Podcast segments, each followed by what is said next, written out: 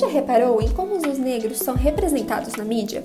Por que será que personagens como Zilda, empregada do núcleo estrelado por Vera Fischer na novela Laços de Família, atualmente em reprise no Vale a Pena Ver de Novo, ou Zezé, a carismática funcionária da famosa mansão da família Tufão de Avenida Brasil, não possuem uma vida privada fora do trabalho para uma família branca e nem perspectivas de vida para o futuro?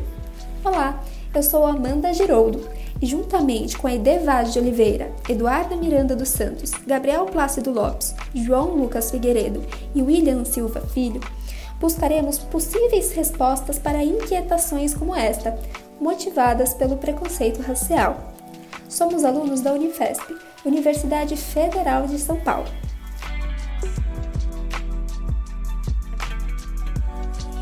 Bem, arte é um reflexo de como vivemos, pensamos e nos expressamos. As representações de Zilda e Zezé parecem nos indicar, portanto, uma mentalidade geral viciada e repetitiva. E se um fenômeno foi capaz de dominar a nossa dimensão psicológica, temos o sinal de uma realidade muito mais profunda do que parece. É daí que vem o termo racismo estrutural. O preconceito, que não só aparece nos xingamentos e nas falas explicitamente racistas, mas também nas imagens, nas relações fixas com a polícia, as prisões, as oportunidades, o poder público e nos intercâmbios entre os indivíduos. Mas, como escreveu o intelectual Wilhelm Leibniz, uma realidade nunca é compreendida melhor do que por suas causas. Assim, é preciso puxar o fio da história para podermos buscar origens e continuidades para o preconceito racial enraizado. Aqui no Brasil, essa retrospectiva já foi realizada diversas vezes com muita competência, só que sempre evocando a Casa Grande e a Senzala, ou seja, as causas geradas pela escravidão rural. Mas e a escravidão urbana? Será que as relações entre os brancos e os chamados escravos de ganho que viviam nas cidades também não legaram permanências marcantes? Sobre essa nova perspectiva, a pesquisadora Inaê Lopes dos Santos inovou com a sua tese de doutorado, Irmãs do Atlântico. É inspirados nesse texto que tentaremos traçar uma explicação para a permanência mais diretamente agressiva, a violência policial. De pronto unas voces en la calle me gritaron negra. Negra, negra, negra, negra, negra, negra. Este ano vivencia uma onda de registros de ações e abordagens policiais exageradamente violentas motivadas pela cor da pele. É fato, a polícia brasileira age desproporcionalmente contra a população negra, mas isso não é novidade. Provém de uma lógica iniciada com o aumento do trabalho escravo nas cidades brasileiras dos séculos XVIII e XIX. O Estado passou a exercer a função do feitor, tão presente no campo, mas ausente nas cidades. Os agentes da segurança pública, então, incorporaram essa mentalidade de feitores, enraizando racismos nas ações do Estado brasileiro. De pronto unas voces en la calle me gritaron negra. Negra, negra, negra, negra, negra, negra, negra. Antes de pensarmos como os resquícios da escravidão urbana afetam os dias atuais, devemos entender um pouco sobre o processo histórico e como suas consequências geraram danos irreparáveis na humanidade e que hoje estão sendo aos poucos reconhecidos. Afinal, há um longo caminho a ser percorrido para ver então, em algum dia, a tão sonhada democracia racial. Assim, te convido a voltarmos no tempo durante o Brasil colonial, quando chegavam grandes navios no litoral de Salvador e do Rio de Janeiro, onde desembarcavam não só produtos, mas também grande parte da população africana. Apesar de muitas mercadorias e pessoas serem encaminhadas para o Velho Mundo, alguns escravos permaneciam nesses próprios núcleos urbanos. Dessa forma, já no século XVIII, essas duas cidades ultrapassavam 40 mil habitantes número que só cresceu daí em diante. Na lógica da expansão urbana, encontramos um novo personagem na composição da sociedade brasileira, sendo ele o escravo ao ganho. O escravo ao ganho trabalhava como jornaleiro, sendo assim, muitos deles ocupavam funções como artesãos, marceneiros, carregadores, barbeiros, sapateiros e entre outras atividades. Já as escravas ocupavam funções como amas de leite e cozinheiras, muitas vezes vendendo as comidas pelas cidades. ficando popularmente conhecidas como negras do tabuleiro. Outra modalidade comum no âmbito urbano eram os escravos de aluguel, que eram alugados por um determinado tempo para que outras pessoas usufruíssem de seus serviços em geral. Além disso, em alguns casos, o senhor poderia dar uma parcela desse dinheiro gerado pelos serviços do cativo ao próprio escravo. Portanto, esses fatores não só lhe davam maior mobilidade no espaço urbano, mas também aumentavam a possibilidade desse escravo adquirir sua alforria e, junto a isso, sua liberdade. Assim, estendeu-se mais de um século na história brasileira até o início do processo gradual de abolição da escravidão. Os movimentos abolicionistas, junto às pressões da Inglaterra, pressionavam cada vez mais o imperador Dom Pedro II e também a elite latifundiária. A primeira lei que foi implementada foi a Lei Feijó, em 1831. E ao passar dos anos, outras foram criadas, tornando cada vez mais perceptível a chegada inevitável do fim da escravidão no país. Finalmente, em 1888, foi assinada a Lei Áurea, dando liberdade para todos os escravos no Brasil, libertando mais de 700 mil pessoas da escravidão. Contudo, apesar da vitória alcançada, nenhuma medida foi implementada no país para que esses ex-escravos fossem introduzidos de forma justa na sociedade. Muito pelo contrário. A lei de terras proibia indiretamente o acesso à propriedade pela população africana. Além disso, só era considerado cidadão homens com mais de 21 anos e alfabetizados, sendo que a educação também era negada aos afrodescendentes. Assim, essa falta de assistencialismo do Estado e de grande parte da população branca em geral gerou resquícios consistentes até os dias de hoje, marginalizando milhares de pessoas no Brasil. Afinal de contas, é justo que a quantidade de melanina no corpo possa definir toda a nossa vida?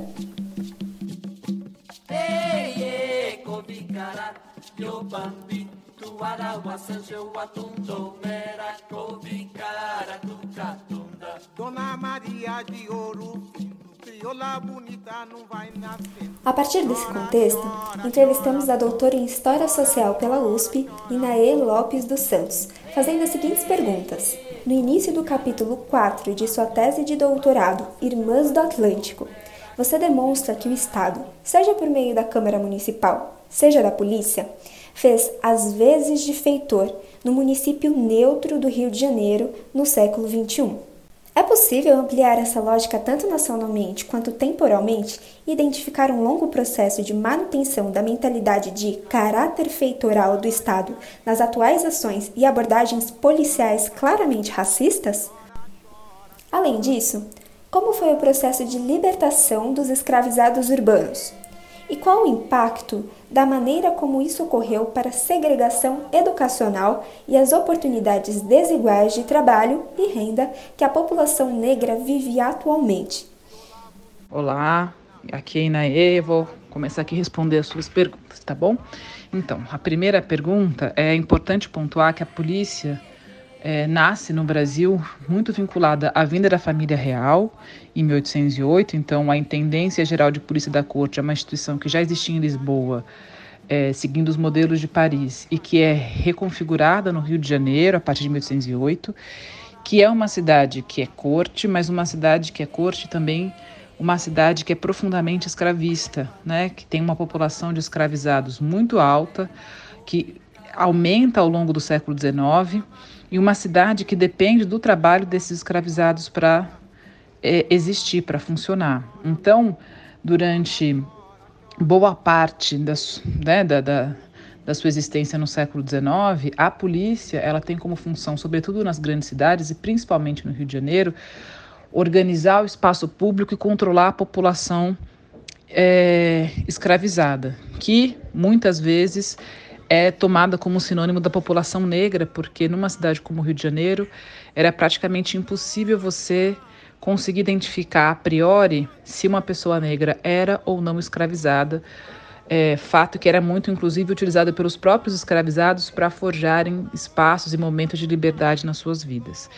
Então, o que a gente tem na história, enfim, é essa é esse DNA da polícia brasileira ligada ao controle da população escravizada, ao controle da população negra, algo que foi muito reforçado pelas políticas é, públicas de cunho racista, do racismo científico do século XIX, as políticas que estão calcadas no racismo científico desse período, que é uma pseudociência é, que esteve em voga a partir da década de 30 e 40 do século XIX e que passou só que passou a ser questionada abertamente apenas no começo do século XX.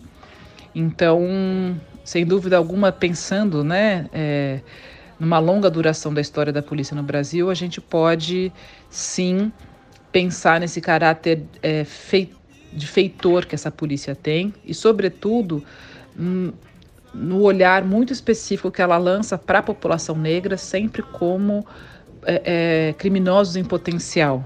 Né? Então, os, as pessoas negras são vistas de forma radicalmente distinta pela polícia e isso é algo que nunca mudou né? Você não tem uma implementação de política pública, de, de organização dessa, dessa instituição, que é a Polícia Militar e também a Polícia Civil, que reveja esses parâmetros que foram criados no século XIX, que foram reificados ao longo do século XIX e do começo do século XX. Bom, é, em relação à, à questão 2, é, as cidades escravistas foram cidades é, muito dinâmicas, né, sobretudo para a população escravizada, que poderia muitas vezes exercer atividades mais é, é, profissionalizadas, né? Então muitos escravizados tinham, é, enfim, passavam por treinamentos e exerciam atividades extremamente especializadas e isso fazia com que não só o seu valor aumentasse como escravizados, mas sobretudo que eles tivessem mais chance de comprar a sua própria liberdade né? porque uma das características da escravidão urbana é justamente que os escravizados têm maior autonomia de trânsito é, e também acesso ao pecúlio, acesso ao dinheiro. Então, esses escravizados poderiam é, juntar parte daquilo que eles ganhavam, eles retiravam a quantidade que eles deveriam entregar para o seu senhor e poderiam guardar uma parte que geralmente tinha como objetivo principal a compra da é, a compra da, da sua liberdade, né? Então isso fez com que as cidades fossem espaços, as cidades escravistas em que esses escravizados tivessem mais chance de comprar a sua liberdade, embora isso não fosse constante. Né? A maior parte das pessoas escravizadas que viviam nas cidades morriam escravizadas. É, mas o que a gente tem é, enfim, é, ao longo, né, a partir da década de 1850, quando tem a segunda proibição do tráfico, gente, o que a gente observa é uma migração da população escravizada dos grandes centros urbanos para as regiões de produção de café, sobretudo que é o principal produto de exportação do Brasil nesse período. Então a gente já tem uma, a partir da década de 1850, a gente tem um esvaziamento do segmento escravo nas cidades, é, sobretudo do Sudeste, né? mas também em algumas cidades do Nordeste, é, em detrimento dessa produção, é, sobretudo de café. Tá? Então, que a gente é, às vésperas da abolição é um percentual muito pequeno da população é, negra sendo escravizada nas grandes cidades. A maior parte dessa população ela é já uma população livre e liberta. É, isso nos leva a uma outra questão que é uma questão crucial, que é pontuar o fato de que o Estado Nacional Brasileiro, já no século XIX, já no segundo reinado, isso se mantém no período republicano, é um Estado que, que tem um projeto é, de nação muito calcado nos modelos europeus. Isso significa entender, é, sobretudo, a sua população como uma população é, atrasada pela presença forte de é, africanos e indígenas na composição dessa população.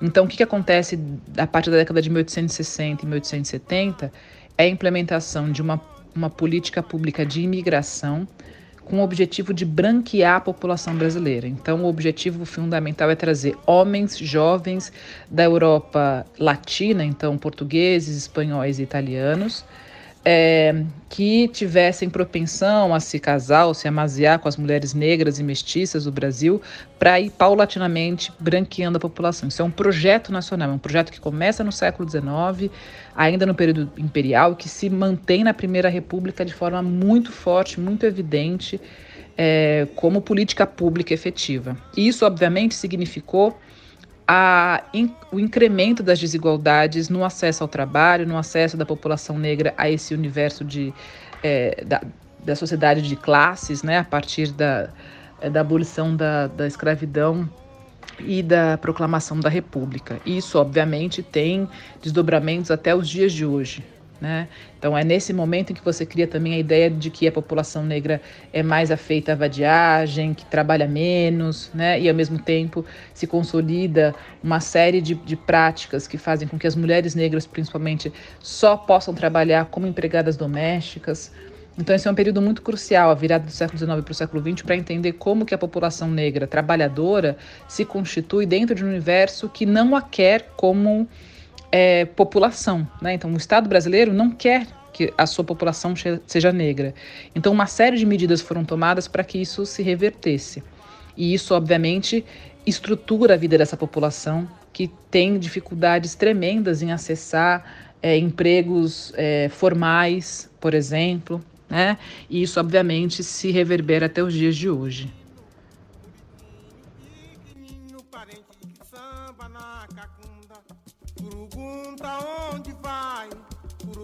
Pergunta onde vai o parente do quilombo do Dumbá.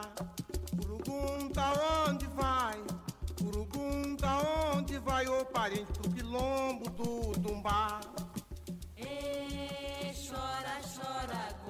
Levando em consideração a contribuição do Estado para a permanência dos problemas gerados pela escravidão urbana, esses resquícios, que se mantêm desde o século XVIII, refletem uma ampla variedade de práticas de violência à população negra.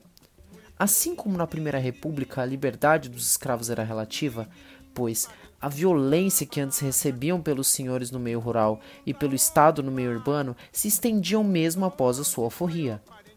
Hoje, esses resquícios de violência se perpetuam, podendo ser observados nas forças policiais, que são cada vez mais repressoras, tendo como uma consequência também, além das diversas mortes, um aumento da população negra carcerária.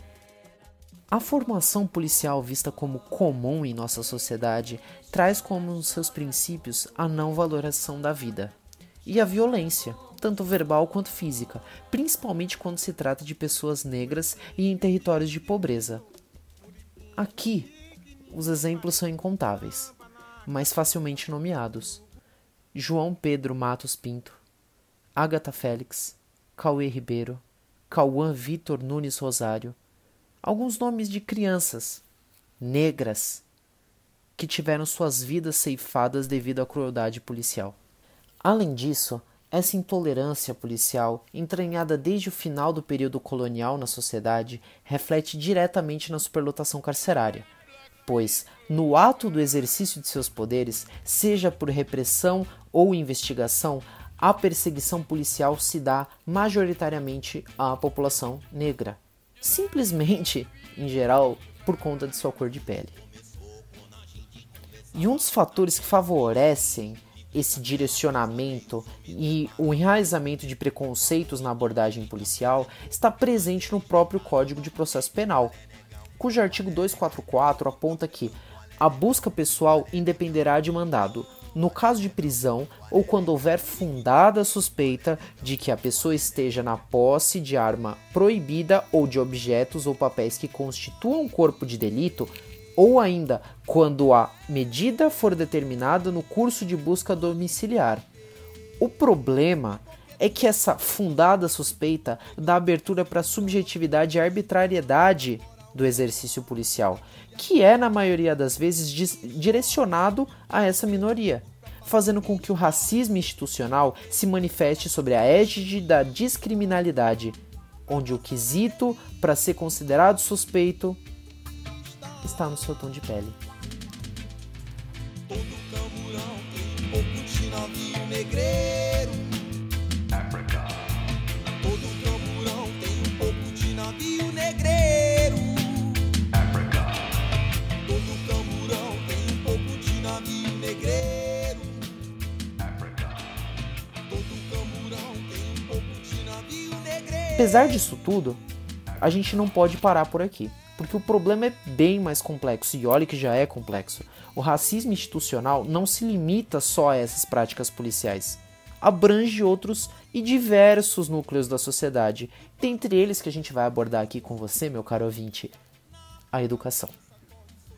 Além dessa violência física promovida pelo Estado através do seu braço armado, é importante ressaltar também como o Estado violenta a população negra e parda do nosso país a partir do momento que não dá devida atenção à gestão pública do nosso sistema educacional, que, pela precarização e elitização desse ensino, contribui para aprofundar as marcas do racismo no Brasil. Dessa forma, além de agredidos, presos e mortos, milhões de brasileiros têm, entre outros, o seu direito à educação, previsto no artigo 6 da Constituição Federal e também pela Declaração Universal dos Direitos Humanos, alienado por um sistema que simplesmente não coloca essa população nos planos de governo. Nesse contexto, a desigualdade educacional que se observa no Brasil não só pode, como deve ser analisada como instrumento do racismo estrutural, porque a exclusão social impede o acesso à educação básica de qualidade, que é fundamental para a vida de todos. Por causa de uma precariedade nesse sistema público de ensino, por outro lado, a gente vê que a formação educacional dos alunos já é comprometida logo no início. É importante ressaltar como a precariedade no ensino faz com que muitos dos alunos, em especial os mais vulneráveis, mal dispõem de condições para concluir os seus estudos básicos. Segundo uma matéria do jornal Folha de São Paulo, com dados do IBGE que saíram esse ano, dos 10 milhões de jovens na faixa entre 14 e 29 anos que abandonaram seus estudos ainda no ensino fundamental, 71,7 são negros ou pardos. E o motivo Dentre os entrevistados, a principal motivação ao abandono escolar foi a necessidade de trabalhar. Um ponto que só reflete como a desigualdade social, mas também racial no nosso país, aliado ao descaso por parte do poder público em políticas eficientes de uma permanência estudantil, rouba as perspectivas de futuro de incontáveis jovens no nosso país. E ainda que alguns desses jovens negros superando toda essa barreira social e racial que é imposta pela desigualdade no nosso país, consigam transpor esses obstáculos iniciais no ensino fundamental, depois no ensino médio e, enfim, superando a muralha que se tornou o vestibular no nosso país, bom, aí eles ainda têm que enfrentar o nosso ensino superior.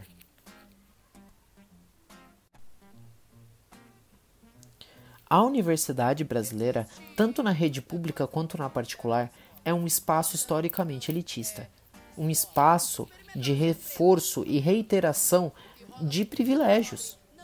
Privilégios esses direcionados à parcela branca da população, que historicamente sempre foram dando espaço apenas para que essa esse grupo social, esse tipo social gozasse do acesso à educação de qualidade, enquanto os povos de origem africana eram sujeitos à exclusão social e descartados, marginalizados pelo ensino superior, pelo sistema de ensino superior no Brasil.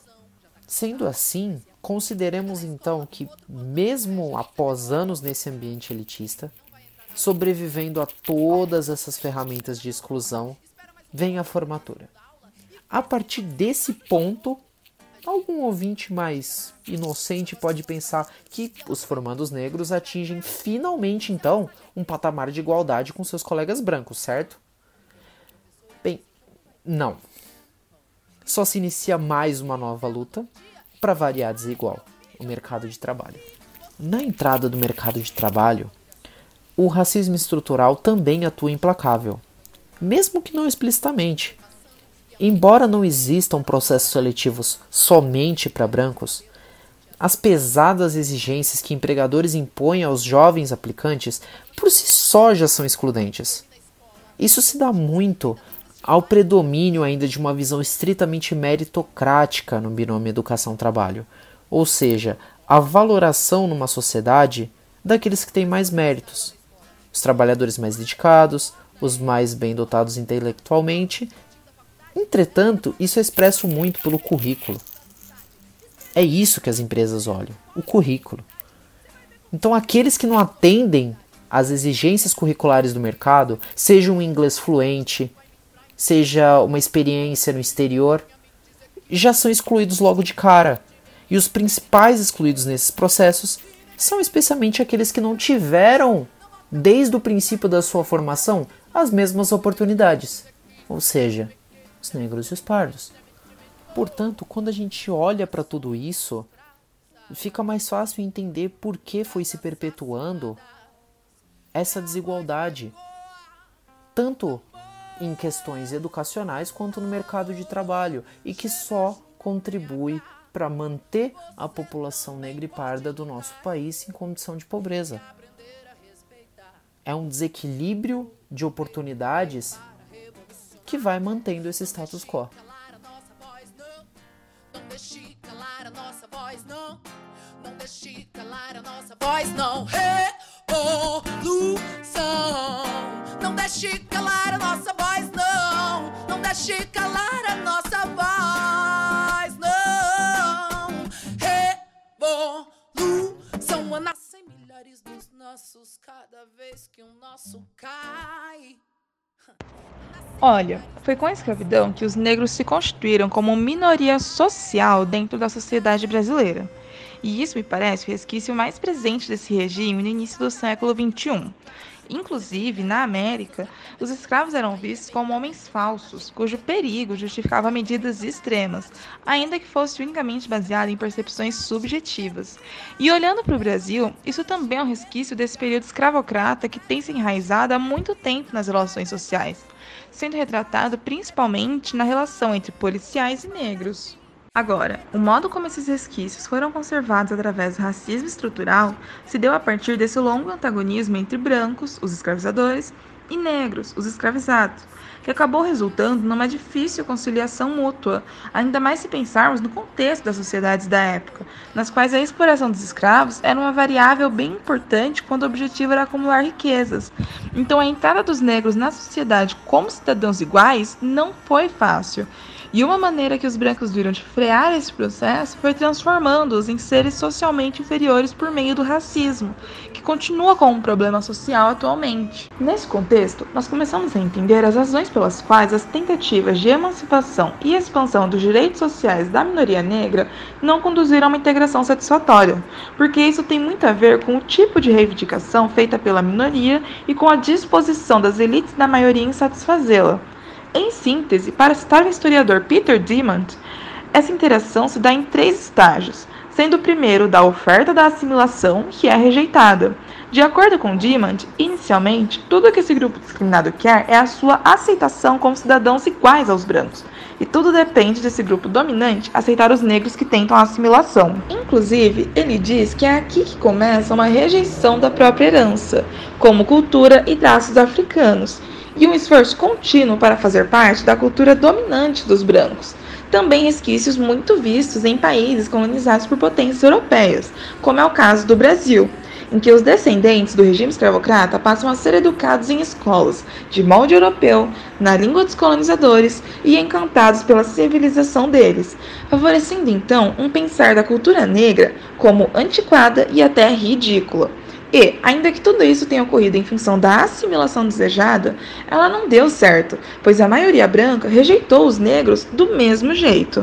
Isso nos leva ao segundo estágio de interação, que para ele é quando a minoria se reapropria de sua identidade coletiva, porque, uma vez que a assimilação se torna inviável, essa minoria discriminada inicia um processo de volta sobre si mesma e pede a tolerância para seus traços diferentes, buscando a liberdade de manter e celebrar suas especificidades, adquirindo dessa forma uma identidade coletiva que é reapreciada e considerada como válida o bastante para ser preservada, o que costuma ser aceito em sociedades democráticas liberais, como a brasileira.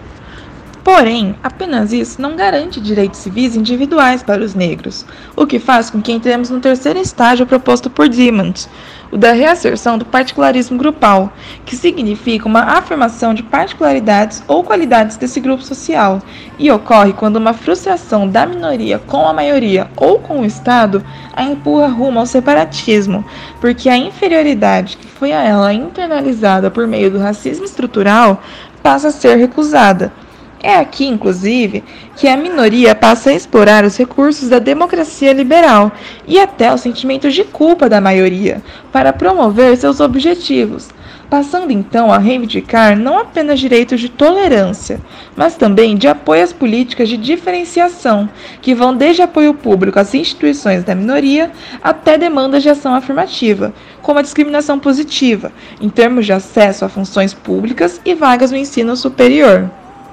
Mas e para você, Inaê? Com relação ao quadro atual exposto, o que poderá ser esperado para o futuro em relação ao racismo estrutural? Quais as medidas que poderão ser tomadas para a efetivação da democracia racial no Brasil? Bom, em relação ao racismo estrutural, uh, o que acho que é fundamental de ser é, esperado e desejado é a efetivação de políticas públicas, ou seja, políticas implementadas pelo Estado Nacional Brasileiro que sejam abertamente antirracistas. Então, entender o caráter estrutural do racismo é entender que é impossível você viver numa sociedade como a brasileira sem estar dentro das amarras do racismo, você querendo ou não. Então, como diz Angela Davis, não basta você não ser racista numa sociedade estruturada pelo racismo, porque a sociedade já te leva a cometer ações racistas, mesmo que é, diluídas no cotidiano. É necessário que você seja antirracista, ou seja, que você tenha plena consciência do que é o racismo, de como ele funciona e começar a pensar ações efetivas para desestruturá-lo.